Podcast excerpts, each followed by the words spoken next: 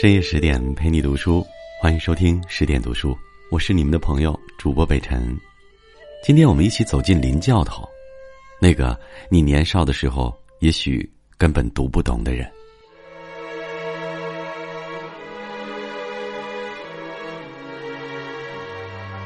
中国人有句俗语：“少不读水浒，老不读三国。”年少气盛读水浒，总喜欢那些血气方刚的英雄，武松、鲁达、李逵，快意恩仇，以为这样的人生才精彩。而谈到八十万禁军教头林冲，除了一开始被他的名号唬住，心里头总有些不待见。就那么一个怂人，也能称之为英雄？直到耳立之年，才发现。绝大多数的我们都活成了林冲的模样。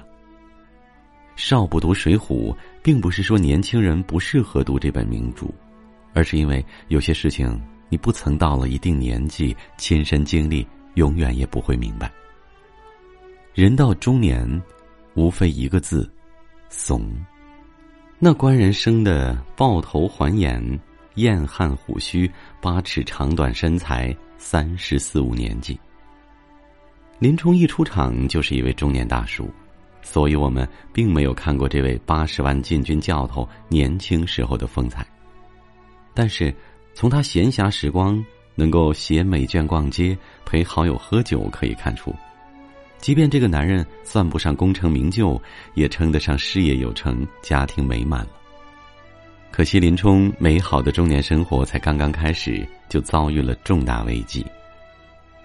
那天天气正好，林冲陪妻子去岳庙还愿，又结交了鲁智深这位好兄弟，本来是件挺开心的事情。谁知道半路跑出个丧门星，当街调戏林家娘子。是可忍，孰不可忍？林冲火急火燎的就要去教训那个登徒浪子，岂料高高举起的拳头却僵在了空中。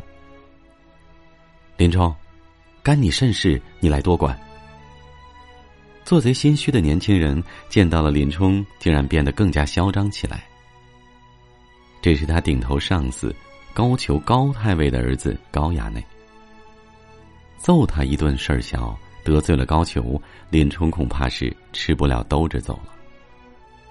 一众小人推推搡搡，又拉又劝，林冲只得按捺下怒火，甚至连鲁智深闻讯而来替他助拳，还主动上前劝解。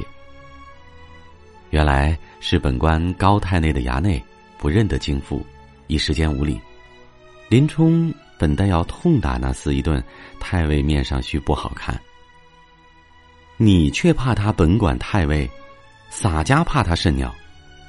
俺若撞见那左鸟时，且叫他吃洒家三百禅杖了去。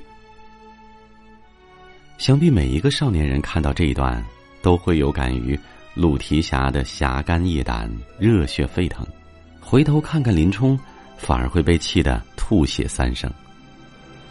作家胡淑芬说过：“少年说，如果有一天我变成了猥琐中年男，我就杀死自己。可当他真正变成了猥琐中年，当初那个少年早已经死了。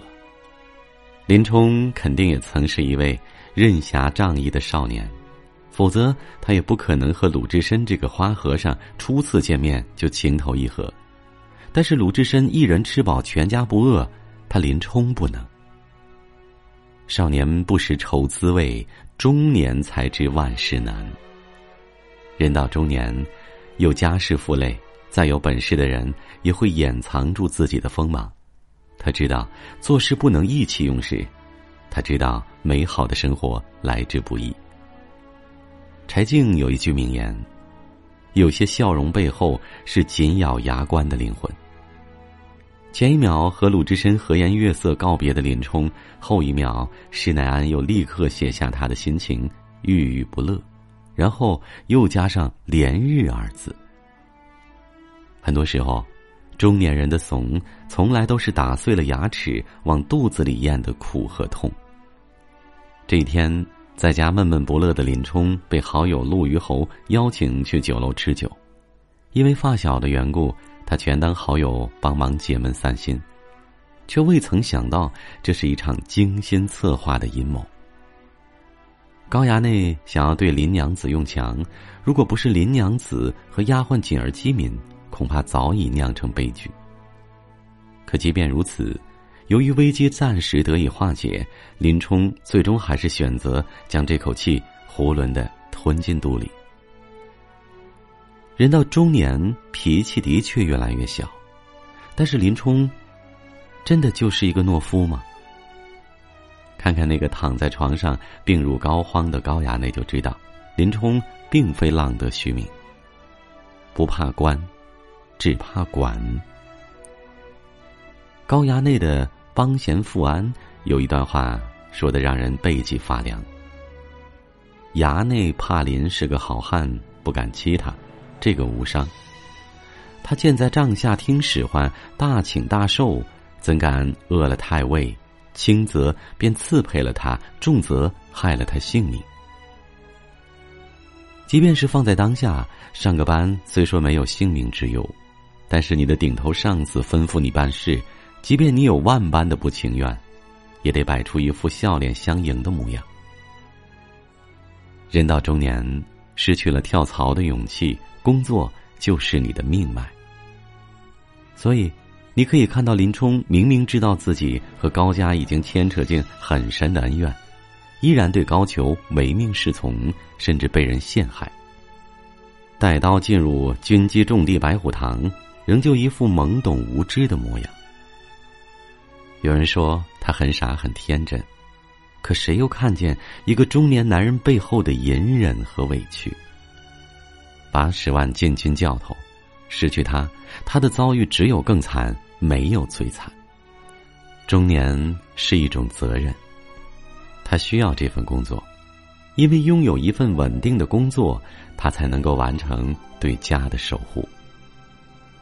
知乎上有个提问：有哪个瞬间让你觉得自己的人生毁了？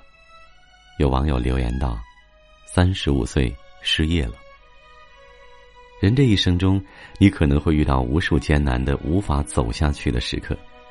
对于中年人来说，当一大家子需要你照顾的时候，你却失去了经济来源，这恐怕会成为你一辈子也无法忘却的阴影。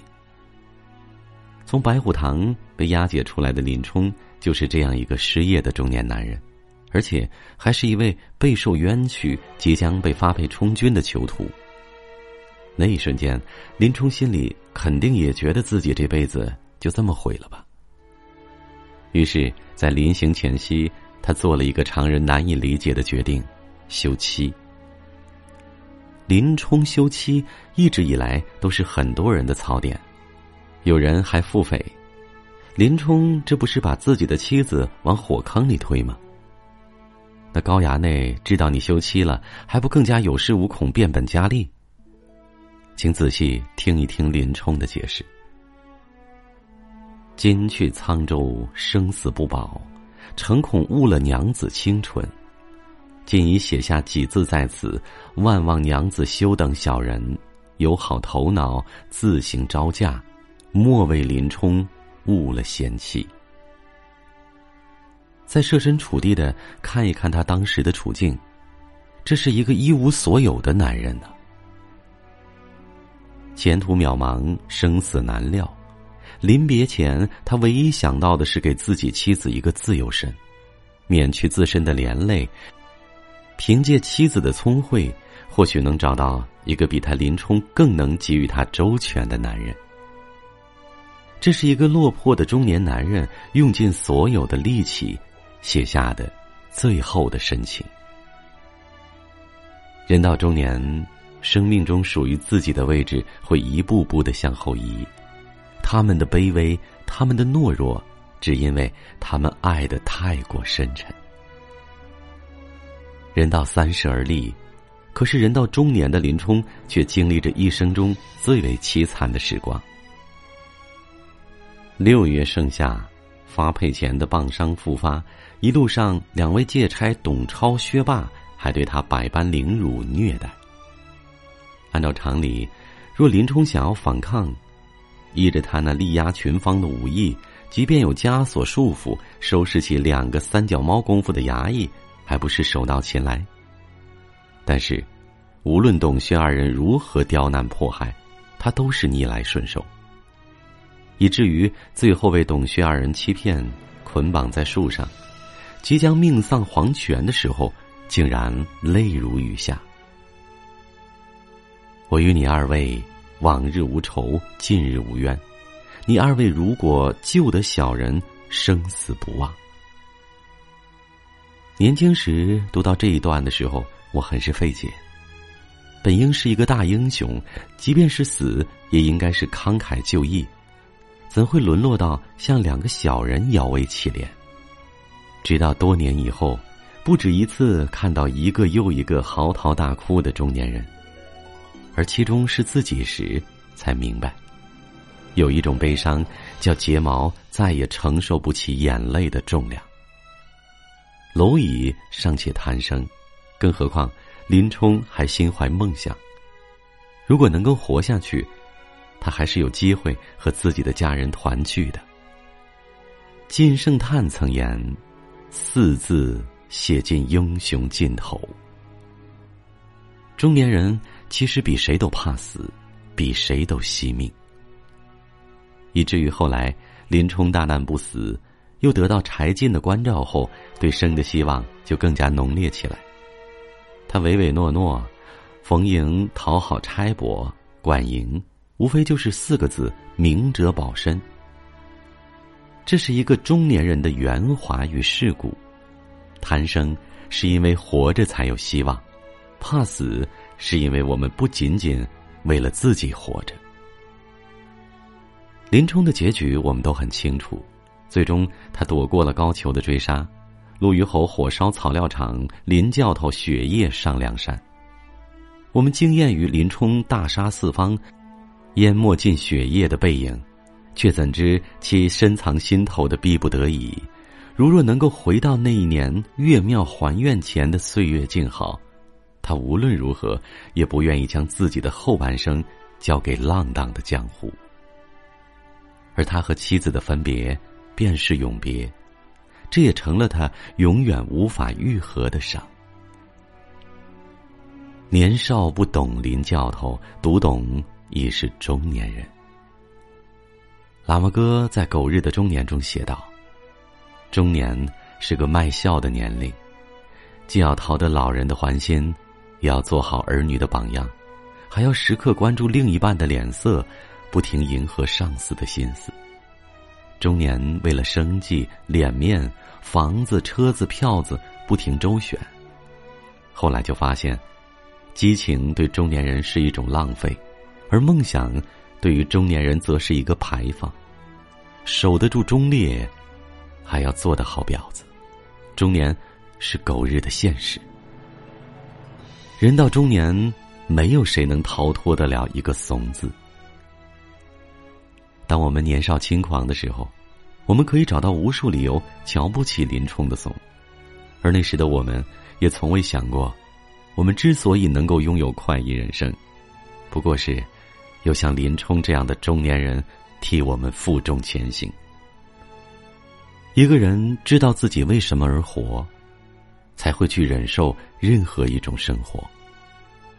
中年人的怂从来不是为了自己，他们甘愿用尽余生一切的隐忍和无奈，只为了换取现世的一点安稳，让自己爱的人获得长久的幸福。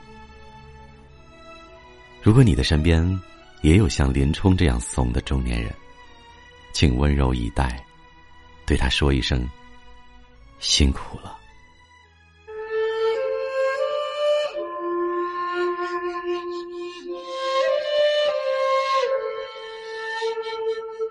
在今天文章的结尾，想宣布一个好消息：为了帮助大家提升自己的素养和层次，十点读书开放了一座成长图书馆。在这里，既有解忧杂货店、《肖申克的救赎》、《简爱》这样影响全世界的经典名作，也有自控力、非暴力沟通这样的职场实用宝典，免费开放，十天陪你听本书。如果你有兴趣，欢迎搜索关注微信公众号“十点读书”，进入成长图书馆。跟我们一起阅读好书，成为更好的自己。我是北辰，你们的朋友。如果喜欢这篇文章，不要忘记了给我们点赞、转发，支持十点君，支持北辰。如果喜欢北辰的声音，不要忘记了关注北辰的个人微信公众号“北辰在找你”，我在那里每晚等你。晚安。